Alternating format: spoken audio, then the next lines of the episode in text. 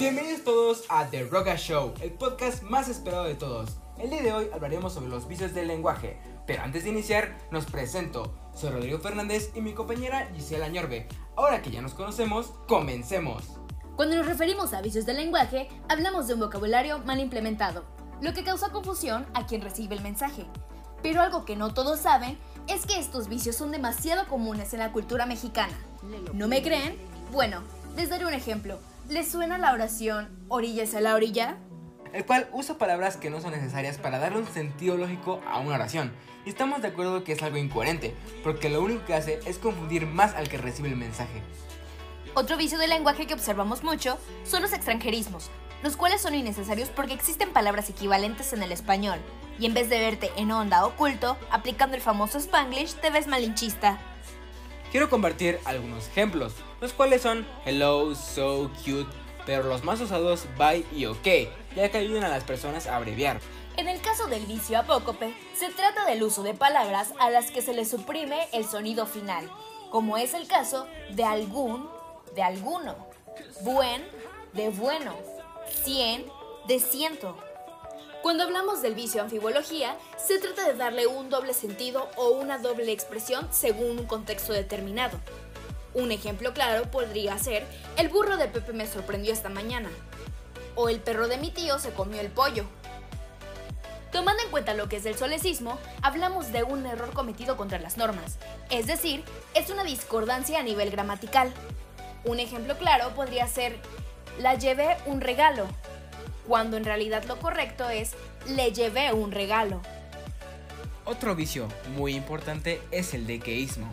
Es la utilización indebida de la preposición te antes de la conjunción que cuando esta no es exigida por ninguna de las palabras que componen el enunciado. Un claro ejemplo es aclaro de que no fue mi intención, cuando debería ser aclaro que no fue mi intención.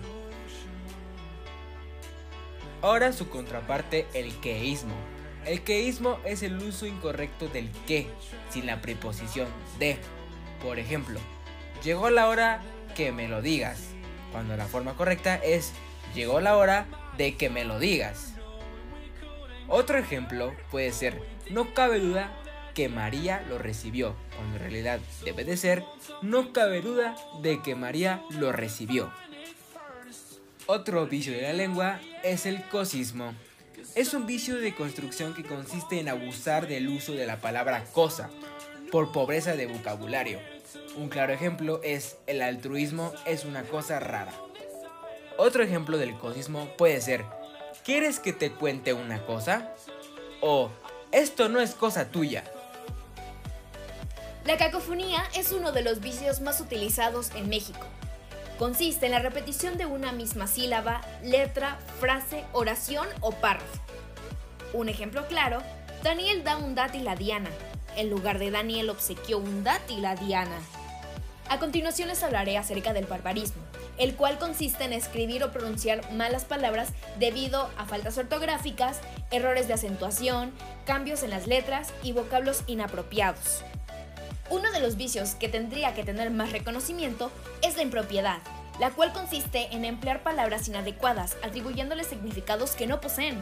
Ejemplos claros es, hemos visto muchos pescados en la playa, cuando deberían ser peces o examinar el tema con profundidad, cuando debería ser detenimiento.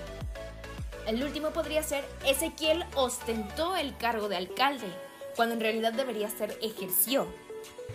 Ahora el vicio del arcaísmo, los cuales son palabras que cayeron en desuso en el español y se dejaron de utilizar en algunos lugares. Menos en México, ya que en algunas partes del país se siguen escuchando los icónicos Aiga, Adrede y Alacena. Por último, pero no menos importante, les queremos hablar sobre uno de los vicios que encuentran mayormente en Facebook. Estoy hablando de la metátesis. La misma consiste en cambiar los sonidos dentro de una palabra, y se dice que es un vicio porque dificulta la comprensión. Para reforzar la explicación, les daré algunos ejemplos. Es metátesis cuando dices ansiedad en lugar de ansiedad. También cuando decimos Graviel en vez de Gabriel. Alfredo en lugar de Alfredo y esos son por decir algunos. Para concluir, queremos recalcar que esos vicios siguen existiendo por la falta de interés de las personas sobre el español, Y podríamos erradicarla de una manera sencilla, al aumentar la lectura de libros que en realidad sean de tu agrado, y no solo leerlos por creerse intelectuales o alguna otra razón que no sea por gusto.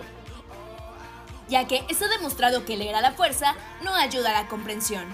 Eso fue todo por hoy, esperemos que se hayan entretenido, pero sobre todo que hayan entendido el tema. Somos Gisela Ñorbe y Rodrigo Fernández y esto fue The Roga Show. Hasta la próxima.